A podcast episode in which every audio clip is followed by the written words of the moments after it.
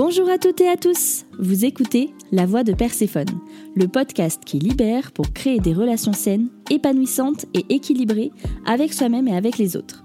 Je m'appelle Marilyn, je suis coach holistique et je suis là pour vous aider à honorer toutes les facettes de votre être, vos parts d'ombre et de lumière et à guérir vos blessures émotionnelles. Alors dans ce podcast, chaque vendredi, on va parler spiritualité, psychogénéalogie, relations et tout ce qui touche à votre épanouissement personnel. Il est grand temps de sortir des schémas toxiques qui vous retiennent pour vivre une existence plus douce et plus sereine. C'est parti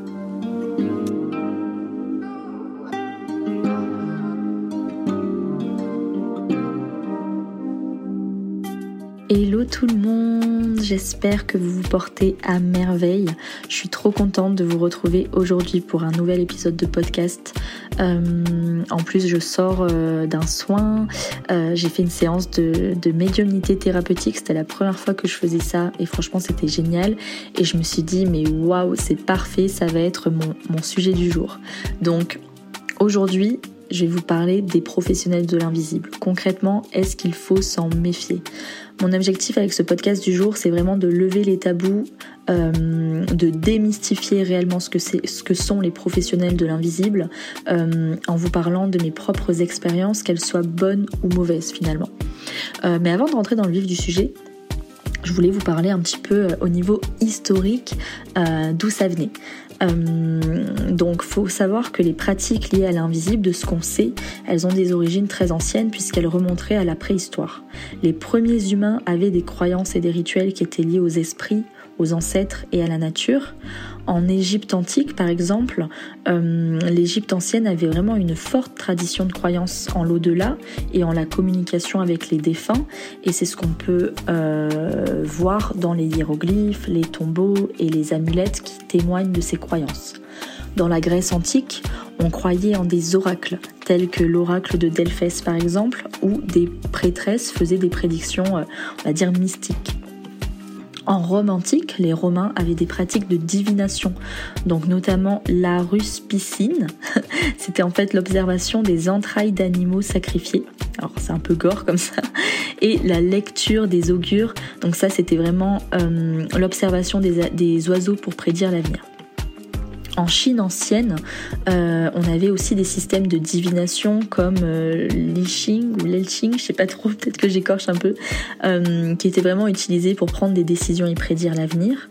Après aussi dans les religions abrahamiques, donc les religions telles que le judaïsme, le christianisme et l'islam ont souvent des éléments de contact avec le divin comme la prophétie, la prière, la médiation par des figures religieuses. Ensuite, on va avoir les civilisations autochtones.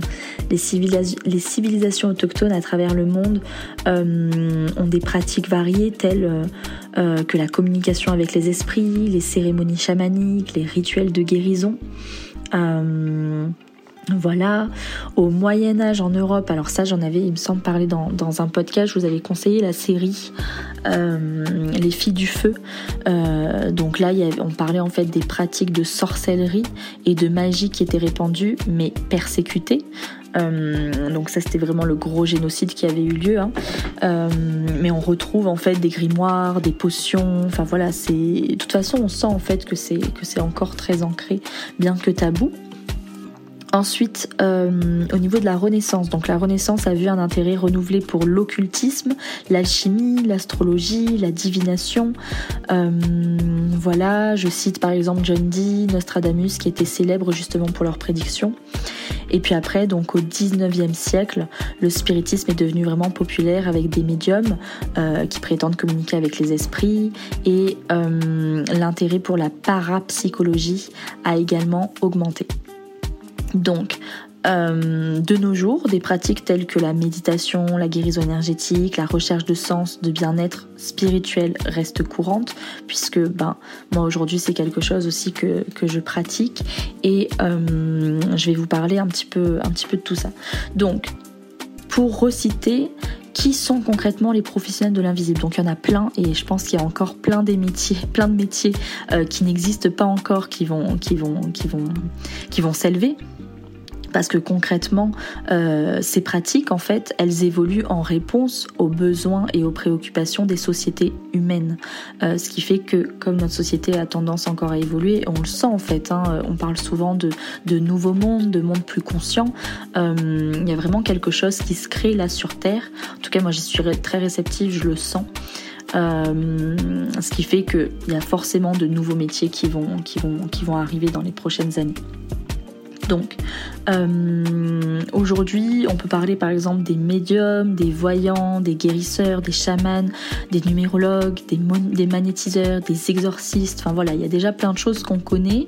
Euh, moi, ce que je vais faire, c'est que je vais vous parler euh, de ce que j'ai déjà testé. Donc, déjà, avant de commencer, pour ceux qui ont écouté tous mes podcasts, il me semble que j'avais parlé de ma connexion avec euh, le divin qui était déjà très forte depuis ma tendre enfance finalement. Moi j'ai vraiment un souvenir euh, de mon père qui, euh, qui me montrait en fait l'étoile du berger quand j'étais toute petite, je devais franchement avoir 3 ans. Et je me souviens que quand je regardais cette étoile, il y avait une connexion qui était hyper forte. j'ai vraiment le souvenir aussi, c'est un peu flou, mais quand il y avait beaucoup de violence chez moi, la lune, les astres, les étoiles, le ciel, c'était vraiment mon, havre de paix, c'était, vers ça que je me retournais euh, quand, euh, quand j'étais triste. Euh, j'ai vraiment le souvenir aussi de, commencer à manifester très très tôt finalement. Donc j'ai fait l'épisode là récemment sur la, loi de l'attraction et la manifestation, mais c'est vrai que quand j'y repense, j'ai appris à manifester très jeune. je me souviens quand j'étais petite dire s'il vous plaît, je veux vraiment avoir des bonnes notes, je veux vraiment faire je veux vraiment faire ça et ça se manifestait. Alors évidemment que euh, j'avais des bonnes notes parce que je travaillais aussi, hein, euh, faut pas se leurrer. Mais voilà, je me rends compte que j'avais vraiment une connexion avec le divin qui était très très forte depuis toujours, depuis mon plus jeune âge, euh, avec une forte envie de me connecter au divin par les religions. Donc, il me semble que j'en avais aussi parlé, mais je suis pas rentrée dans le détail, donc j'ai profité de cet épisode euh, pour vous en parler un petit peu plus. Euh, en gros, quand j'avais 7 ans, je pense 7-8 ans, j'ai demandé à ma mère de m'inscrire au catéchisme. Donc c'est des années qui sont très floues, hein, mais je me revois en fait toute jeune, euh, lire les livres, lire le Nouveau Testament, aller à l'église, être super contente. mes parents ne m'avaient pas baptisée, mon père avait vraiment... Euh, et c'était vraiment beau ce qu'il avait fait. Il voulait en fait que euh, je puisse avoir le choix de ma religion. Il voulait pas euh, me baptiser comme ça se faisait beaucoup parce qu'il jugeait que c'était un abus vis-à-vis de moi. parce que du coup, ce serait m'imposer une religion sans que j'ai l'âge de, de, donner mon consentement. Donc c'est vraiment génial et je l'honore vraiment aujourd'hui pour ça. et donc, ça m'a pas empêché à 10 ou 11 ans de demander à mes parents de me baptiser à l'église. Donc je me suis baptisée, je me souviens que mon père avait pleuré, c'était hyper émouvant. Puis j'avais fait ma première communion et j'ai peut-être continué un peu mais c'est vraiment une, période de ma vie qui est assez floue. En tout cas, j'ai perdu cette connexion euh, à la foi Enfin, je dis j'ai perdu, je pense que je l'ai toujours eu, mais disons que ça m'a moins intéressée quand je suis rentrée au collège. Euh, parce que forcément on rentre au collège, on a envie d'appartenir à un groupe et, euh, en fait j'avais pas envie qu'on me colle cette étiquette de, euh, de catho ou de chrétienne. Enfin voilà, j'avais presque honte en fait. Hein. Quand j'y pense, j'avais presque honte de parler de tout ça. Ce qui fait que je m'en suis un peu éloignée. Du moins, j'avais toujours cette connexion, cette intuition, je pense. Hein, euh, je pense que ça m'a pas lâché. Mais euh, j'ai arrêté de prier, j'ai arrêté d'aller à l'église pendant un certain temps. Et puis après, j'ai rencontré donc euh, mon premier vrai copain était musulman. Et donc là, je me suis vraiment intéressée au Coran, je faisais le ramadan, donc j'ai reconnecté avec la source par le biais euh, de la religion musulmane. Et euh, je me souviens que ça, m'est passé vraiment plusieurs fois par la tête de me, de, de, me reconvertir euh, à l'islam. Et euh, je rencontrais souvent d'ailleurs des mamans, d'amis qui me disaient Oh là là, mais vu la foi que tu as, il faudrait que tu te reconvertisses, etc. Donc voilà, pendant pas mal d'années, je me suis intéressée à la religion musulmane. Malheureusement, je ne l'ai pas lu J'ai lu des versets du Coran, je me suis beaucoup intéressée. une fois, je me souviens, je passais Noël chez, chez une amie. Alors, je sais plus, je crois que c'était Noël, mais que du coup, il fêtait pas Noël, mais euh, il récitait certains versets, certaines histoires, qui étaient hyper inspirantes, avec des belles morales en fait, hein, euh, qui, m'inspiraient beaucoup. Voilà, j'ai un souvenir en même temps que je vous parle, là je, refais un peu le récap. Mais en tout cas, voilà, ça m'a beaucoup intéressé et ça m'intéresse toujours. Euh, et puis après, j'ai lâché encore un petit peu et c'est vers 27 euh, ans que je me suis reconnectée vraiment à tout ça avant de partir en Asie. Et je me souviens, j'avais euh, euh, téléchargé, je crois, la Bible et le Coran sur, en application mobile. Donc j'avais commencé à, écouter en version audio. Et puis j'avais vraiment cette envie, en fait, de, ouais, de, de, me diriger vers une religion et de faire un choix en fait entre la religion chrétienne, euh, la religion musulmane, le bouddhisme parce que je partais en Asie.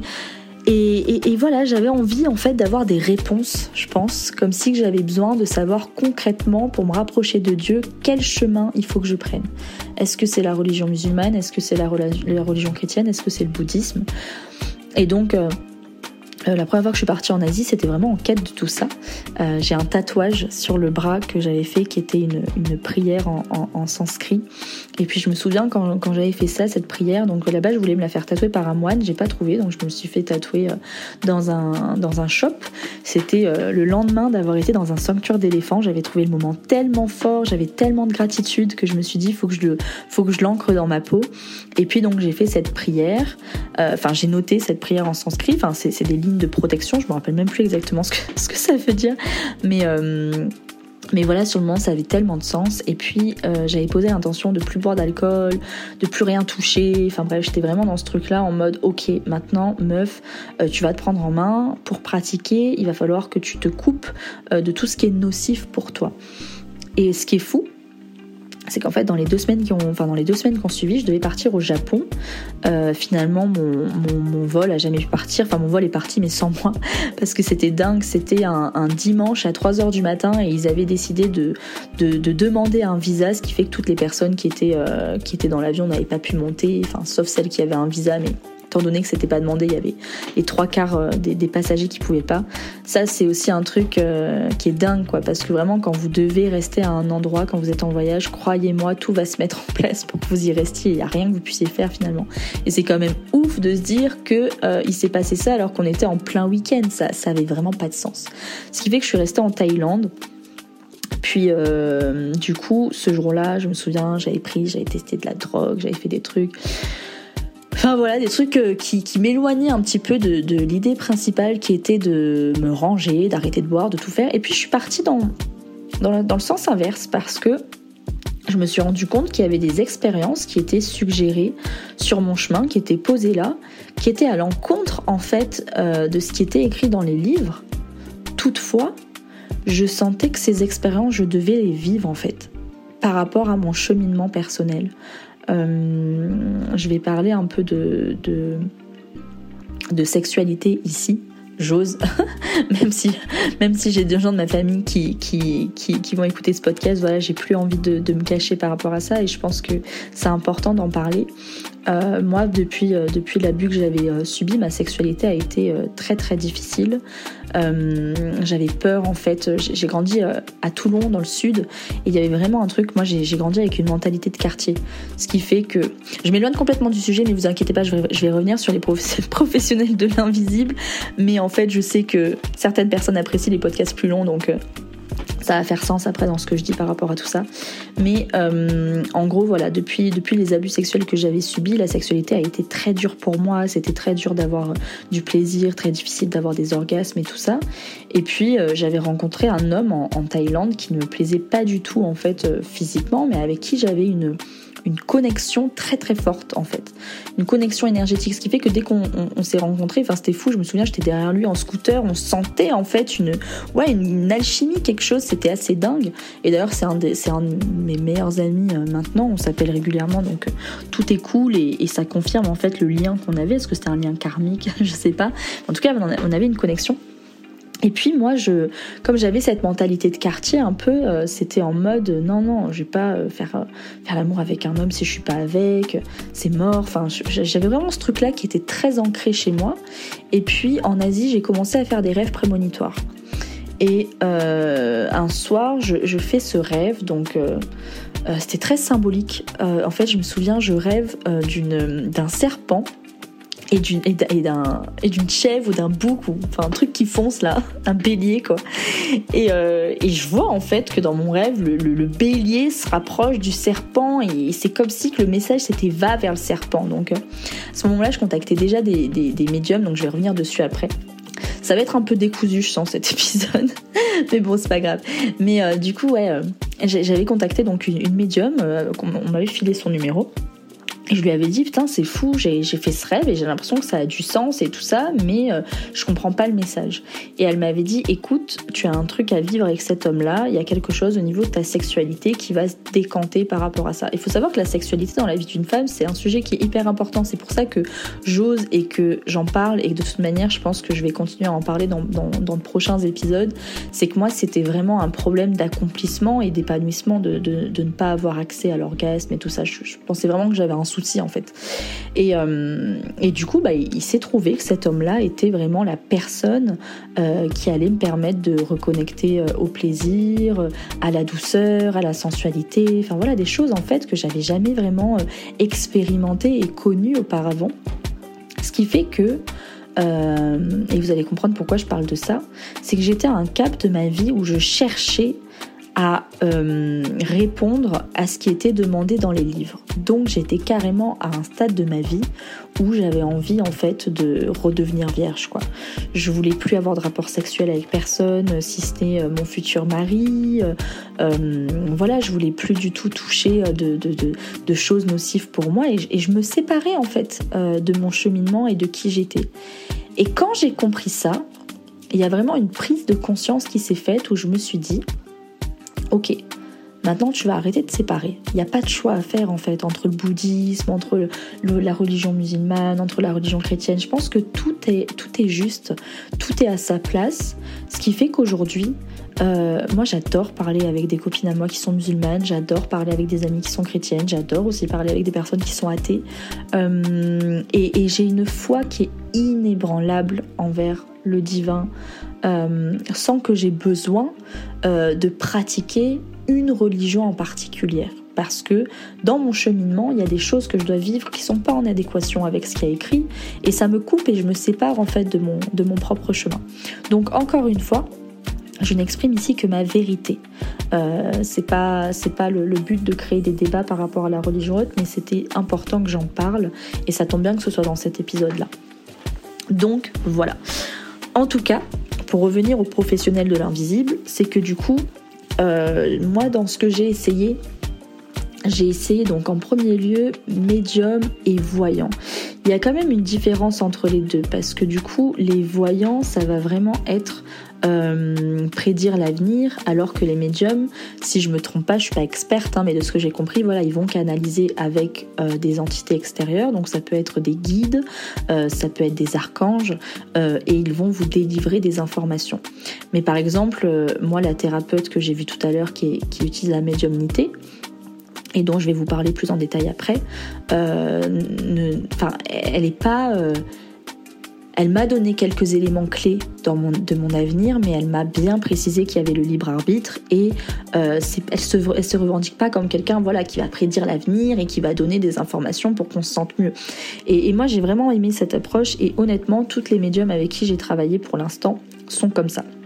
Il y a peut-être juste un truc que je déconseille, euh, c'est les plateformes de médiumnité.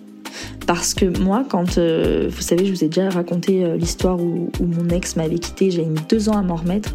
À ce moment-là, je peux vous jurer que j'étais tellement désespérée que je passais beaucoup de coups de fil à des médiums. Vous savez, euh, c'est des fois les, pubs que vous avez sur internet là, et puis on vous offre 10 minutes de voyance, gratuite, de voyance gratuite. Puis vous appelez et finalement, il y a un bip qui sonne, mais sauf qu'ils font tout pour vous garder en ligne là. Et en fait, ils vous donnent des informations qui fait que vous, vous êtes désespéré, que vous écoutez comme ça, vous attendez qu'on vous dise ouais, mais non, mais tu vas rencontrer l'amour etc. Et euh, ce qui fait qu'après vous vous retrouvez à des factures de 200 euros. Enfin moi clairement je crois que j'ai dépensé entre 200 et 300 euros par mois dans ce genre de conneries. Euh, honnêtement, il y avait des éléments qui étaient justes dans ce qu'elle disait, mais la plupart des choses ne se sont pas passées. Et en plus, c'était des, informations qui étaient vraiment très très très mauvaises pour moi. À ce moment-là, sachant que j'étais désespérée, etc. Donc, vraiment, tout ce qui est plateforme téléphonique, je déconseille. Après, je dis pas que euh, ça ne fonctionne pas ou que tout est faux. Comme je vous ai dit, il y avait quand même des éléments qu'on me donnait qui étaient plutôt justes. Euh, voilà. Ensuite, euh, dans les rencontres que j'ai fait, donc j'en parle beaucoup sur les réseaux sociaux. Il y a la voyante masquée qui m'aide. En général, je fais une à deux séances par an, soit sur le côté pro, soit sur le côté perso. Mais elle a aussi cette approche très thérapeutique, hein, parce que là, dans les dernières, dans le dernier la dernière séance que j'avais faite, on avait beaucoup parlé de mon enfant intérieur qui était blessé, qui était en colère, ce qui faisait que ça bloquait pas mal au niveau du pro. Euh, et donc euh, ça, pour celles qui me suivent sur Instagram, souvent quand je finis une séance avec la, voyante masquée sur Instagram, c'est ce qui ressort. Je dis oh waouh, c'est fou, c'était presque de la thérapie. Donc elle, par contre, elle a un format court. En général, je prends des petites séances d'une demi-heure avec elle. Voilà, mais euh, elle est vraiment, elle est vraiment très très bien, elle est top. Euh, ensuite, j'avais vu un médium à Marseille qui est assez connu. Alors, je me rappelle plus de son nom, faudrait que je cherche. Mais lui avait été assez bluffant. Donc, comme ça, je vais vous expliquer un petit peu aussi les pratiques parce qu'ils ont toutes différentes pratiques. La voyante masquée, elle travaille, euh, on l'a pas en visio. Donc, je sais pas comment elle fonctionne. Mais par exemple, ce médium-là que j'ai vu en vrai à Marseille, je me souviens, c'était assez glauque. J'arrive dans son bureau, c'était sombre, il y avait une bougie. Et puis donc je me pose, il me demande en général les questions classiques, hein, nom, prénom, euh, photo quand c'est en distanciel, euh, là du coup il n'y avait pas besoin de photo, euh, date de naissance, enfin voilà, le truc un peu basique. Et donc il me pose les questions. Et puis d'un coup, il se met dans un état de, de transe, quoi. Donc je le vois, il a les yeux à moitié ouverts. il, il, se met à dessiner, mais de manière très frénésique en fait sur sa feuille. Et donc il dessine. Moi, ce que je vois, c'est un gros gribouillage, mais lui voit plein de choses, donc plein d'éléments. Et euh, honnêtement, ça, c'était une séance que j'avais fait en 2018, donc après ma séparation. 2019 même, je crois. Et euh, franchement, c'était bluffant. C'était tellement bluffant que je vais vous dire la vérité, il m'avait prédit euh, l'arrivée de mon conjoint actuel. C'est-à-dire que je savais déjà son signe astrologique, je savais déjà que son prénom commençait par la lettre J. Mais ce qui est beau dans, dans le libre arbitre, c'est que quand vous vivez ce qu'on vous a prédit, vous oubliez en fait. Moi, j'avais complètement oublié ce qu'il m'avait dit quand j'étais dans mon début de relation. Je me disais pas, ouais, ce mec-là, c'est le père de tes gosses, tu vois. J'étais plus en mode, voilà, euh, je rencontre et voilà. Et c'est que après, en fait, quand on a, on a, on a évolué dans notre relation, dans nos projets, que j'y ai repensé et que j'ai retrouvé des notes, en fait, de ce que j'avais écrit qui correspondaient à l'homme qu'il était. Donc ça, c'était assez fou. Mais euh, voilà, donc lui il avait une pratique comme ça euh, où en fait il gribouillait, il voyait plein de choses, il avait vu mon voyage en Asie, euh, il m'avait donné plein d'éléments, enfin franchement c'était assez bluffant. Ce qui fait que aujourd'hui, est-ce qu'il faut se méfier des professionnels de l'invisible ou non? J'ai pas de bonne réponse à vous donner. Moi, ce que je vous conseillerais, c'est de vraiment expérimenter. Parce que moi, personnellement, ça m'apporte vraiment beaucoup de positif. Donc là, j'ai parlé en principalement des, médiums, mais euh, il y en a d'autres. Hein. Tout à l'heure, je disais par exemple euh, les chamans.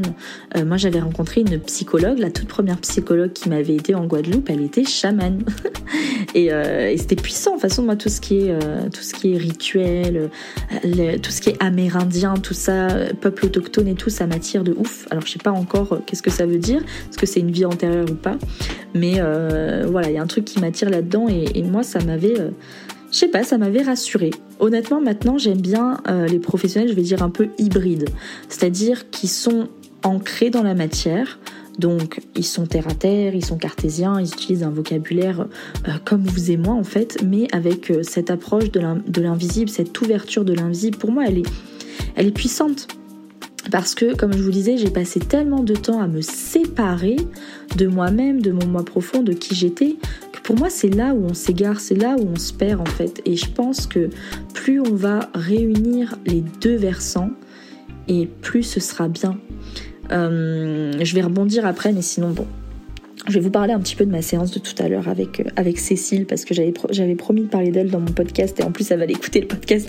Donc quand même je vois que je suis, à, je suis déjà à 23 minutes alors faudrait quand même qu'elle voit ce que je vais dire. Mais euh, honnêtement c'était une séance géniale. Euh, on est resté deux heures ensemble. Euh, ça a été une rencontre qui s'est fait comme ça. On s'est attiré sur les réseaux sociaux. Moi, j'ai beaucoup aimé Cécile parce qu'en plus, elle met la caméra, ce qui fait que quand j'ai vu son visage, elle a un visage en plus ultra lumineux. Euh, ça m'a rassurée. Je pouvais vraiment voir sa gestuelle. Et puis, il y avait des moments où vraiment elle me regardait profondément. Et, et je sentais que c'était des messages qui étaient forts, qu'il fallait que j'intègre quand elle le faisait. Ce qui fait que c'était vachement bien. Et on, a, on a travaillé avec plein de choses. On a, euh, n'a pas trop abordé les vies antérieures. J'ai déjà rencontré quelqu'un qui, m'avait parlé de vie antérieure, donc ouais, sachez que ça existe. Et il y, a des, y a des personnes d'ailleurs qui sont spécialisées là-dedans. Mais on a beaucoup parlé de liens karmiques, on a beaucoup parlé de mon papa, le fait que j'avais un lien karmique très fort avec lui, ce que je savais. Donc euh, on a, on a beaucoup retracé tout ça, mon côté émotionnel. Euh, elle m'a donné aussi des exercices à faire. Donc là, par exemple, j'ai un exercice à faire avec mon papa pour continuer sur cette voie du pardon et de l'amour inconditionnel. Et euh, je pense lui écrire des lettres et surtout lui écrire des cartes postales quand je vais partir en voyage parce que c'est quelque chose que je faisais quand j'ai moi j'ai commencé à voyager, j'avais 15 ans. Et c'est quelque chose que je faisais que j'ai perdu aujourd'hui.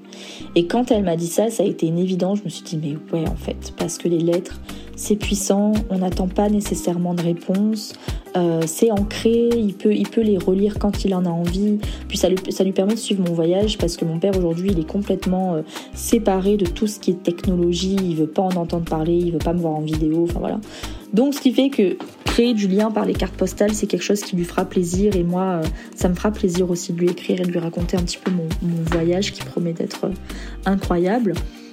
Et donc Cécile, euh, vraiment quand tu écouteras ça, je te remercie beaucoup pour ce qu'on a fait ensemble parce qu'elle m'a aidé à prendre confiance en moi sur, sur quelque chose dont, dont, je vais vous parler. Vous savez, moi, donc, pour ceux qui, qui regardaient un peu ce que je fais, je propose des voyages en fait holistiques euh, donc c'est des accompagnements en ligne de 9 mois. 9 mois c'est très symbolique, hein. c'est vraiment accoucher de soi, euh, accoucher de sa lumière. Et je, vais avoir plusieurs outils. J'ai des outils très cartésiens qui m'ont été transmis dans mes, formations de coaching en fait classiques. Et euh, j'ai des outils un peu plus perchés entre guillemets. Donc je vais travailler avec des oracles, je peux travailler avec mon pendule, je travaille beaucoup avec mon clair ressenti, mon intuition, donc des fois j'ai des mots comme ça qui me viennent. Mais c'est vrai que ma part spirituelle, elle n'est pas pleinement assumée. Pourquoi? Parce que déjà, j'ai pas d'entourage familial qui est là-dedans. Mon copain euh, a vraiment beaucoup de mal avec tout ça. Et euh, du coup, euh, quand je travaille avec des professionnels de l'invisible, je vois eux les compétences qu'ils ont. Je vois que clairement ils entendent des messages, ils sentent des choses. Hier, j'ai fait un soin énergétique avec euh, avec Céline qui est coach en épanouissement sexuel que je vous présenterai bientôt, avec qui je vais faire un live sur Instagram. Euh, elle, voilà, quand on est en séance ensemble, elle, sent les vibrations, elle sent tout dans son corps. Alors moi, il y a le côté chez moi en mode mais moi je sens rien, moi je vois rien, je vois pas tout ça. Du coup, est-ce que j'ai vraiment un truc ou pas? Et en même temps, cette connexion avec le divin, comme je vous disais tout à l'heure en début de podcast, je l'ai depuis que je suis enfant. Donc je sais que c'est une part que j'ai à l'intérieur de moi, mais qui ne demande finalement qu'à être explorée.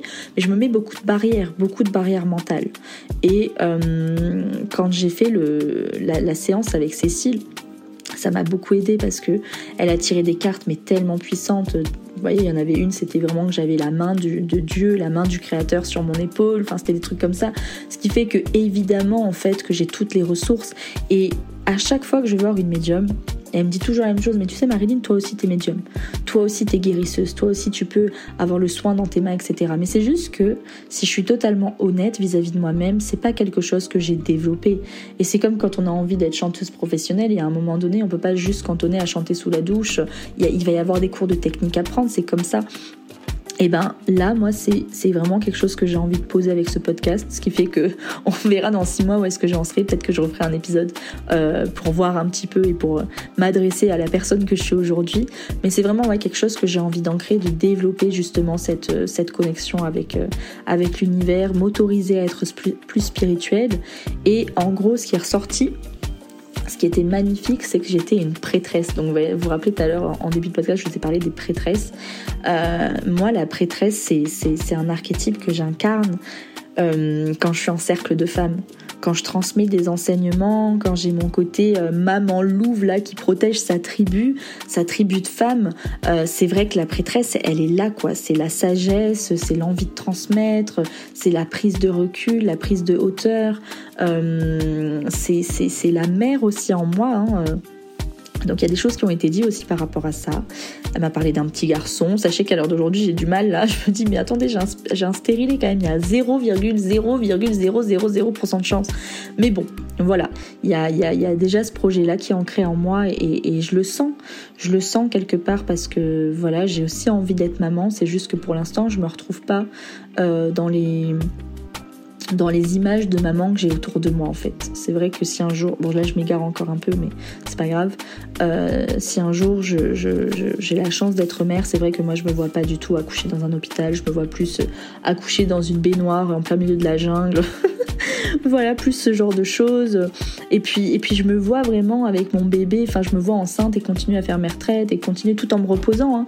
Mais ce que je veux dire, c'est que voilà, j'ai vraiment envie de, de, vivre ma, grossesse et, euh, et que ce soit vraiment une grossesse qui soit sacrée et divine. Et, euh, et, tout à l'heure, ce qui était vraiment très présent dans, dans ma séance, c'était la mère divine en moi. Et du coup, c'était extrêmement puissant. Et, et là, voilà, je sens en fait que j'ai envie de réconcilier tout ça.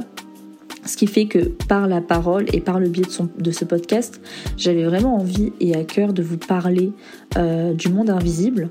J'avais envie de vous parler aussi de la réunification euh, du côté scientifique et de l'invisible. Souvent, je vous parle de euh, la plateforme Gaia. Gaïa, c'est vraiment le Netflix de la spiritualité. Moi, ça fait des semaines que je tanne mon mec pour qu'il regarde Superhumans. Alors, il veut pas, il fait de la résistance. Mais c'est génial, en fait, parce qu'on vous montre, en fait, avec des explications purement scientifiques, la connexion avec le monde invisible. Alors, d'aujourd'hui, il y a des scientifiques qui font des recherches euh, pour, pour pouvoir prouver que le monde invisible existe et qu'il s'explique aussi et en même temps, je pense qu'il y a un moment où il faut arrêter de vouloir tout expliquer et vouloir chercher tout le temps trop loin.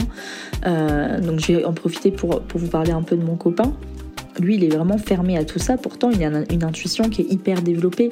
Euh, il a eu l'intuition de quitter son job et de venir en Guadeloupe, un peu comme moi j'ai fait, et on s'est rencontrés euh, là-bas. Mais c'est quelque chose aujourd'hui qu'il a du mal à, à, matérialiser, ou voilà. Donc, c'est pas grave, j'ai compris, mais ça j'en parlerai dans un deuxième épisode. Voilà, dans, l'épisode de la semaine prochaine, je vais vraiment plus axer ça, donc je vais pas m'éterniser là-dessus. Mais euh, le conseil qui me vient là, c'est vraiment de, faire votre propre opinion en fait. Expérimentez, testez, essayez, prenez ce qui vous plaît. Et puis j'ai envie de vous dire, même si vous tombez sur quelqu'un qui est pas euh, qui, est, pas bon parce que ça arrive hein. une fois j'ai déjà donné de la thune je crois sur Instagram à une meuf qui m'a jamais fait mon tirage mais c'est pas grave c'est pas grave, on s'en fout en fait, on essaye, on teste, on se fait notre propre idée et, euh, c'est comme ça que ça fonctionne. Et moi je sais que ma mère, euh, elle, a, elle, a, elle voit ça un peu, elle en a extrêmement peur parce que je crois que j'avais entendu un truc comme quoi elle avait fait partie d'une secte il y a très longtemps. Donc c'est pour ça qu'aujourd'hui j'ai conscience que oui, des sectes ça existe, des mauvais, euh, des mauvaises personnes dans le monde de l'invisible, oui ça existe. Euh, moi je connaissais quelqu'un en Guadeloupe euh, qui, qui, faisait soi-disant des soins Reiki, qui s'était pas vraiment formé là-dessus et qui et les gens repartaient de chez lui avec des, des, des énergies très basses. Enfin voilà, il te posait des trucs, c'était vraiment pas cool quoi. Donc oui, j'ai envie de vous dire, il y a du bon et du mauvais partout, mais on s'en fout en fait.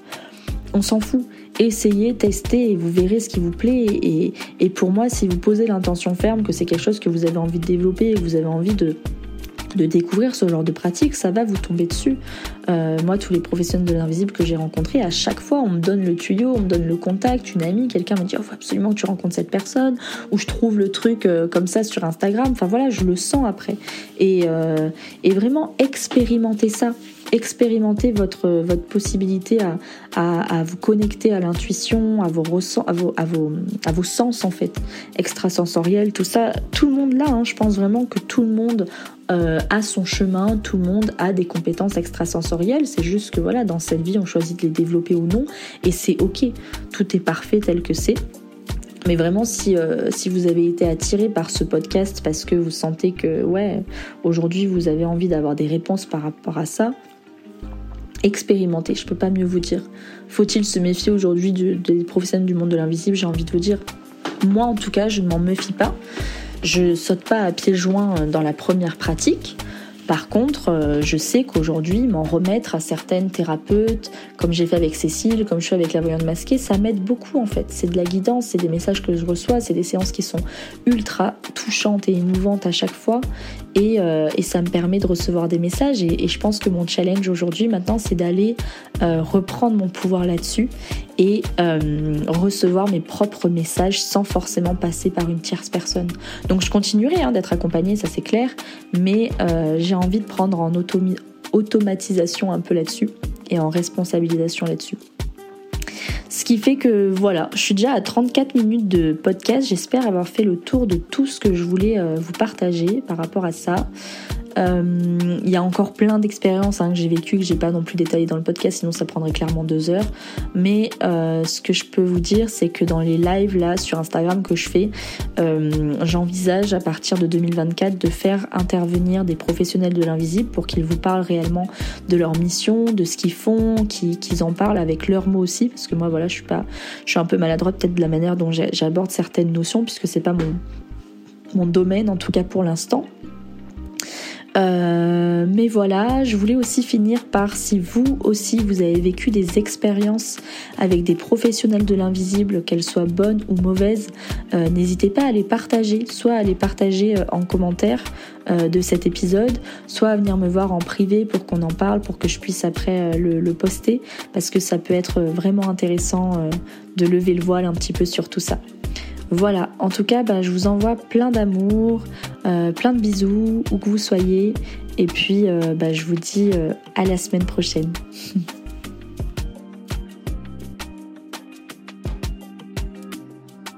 Merci d'avoir écouté la voix de Perséphone.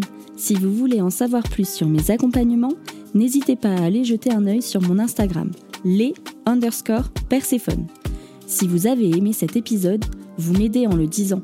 Alors n'hésitez pas à réagir, raconter votre expérience ou poser vos questions en commentaire. La voix de Perséphone revient vendredi prochain. À bientôt!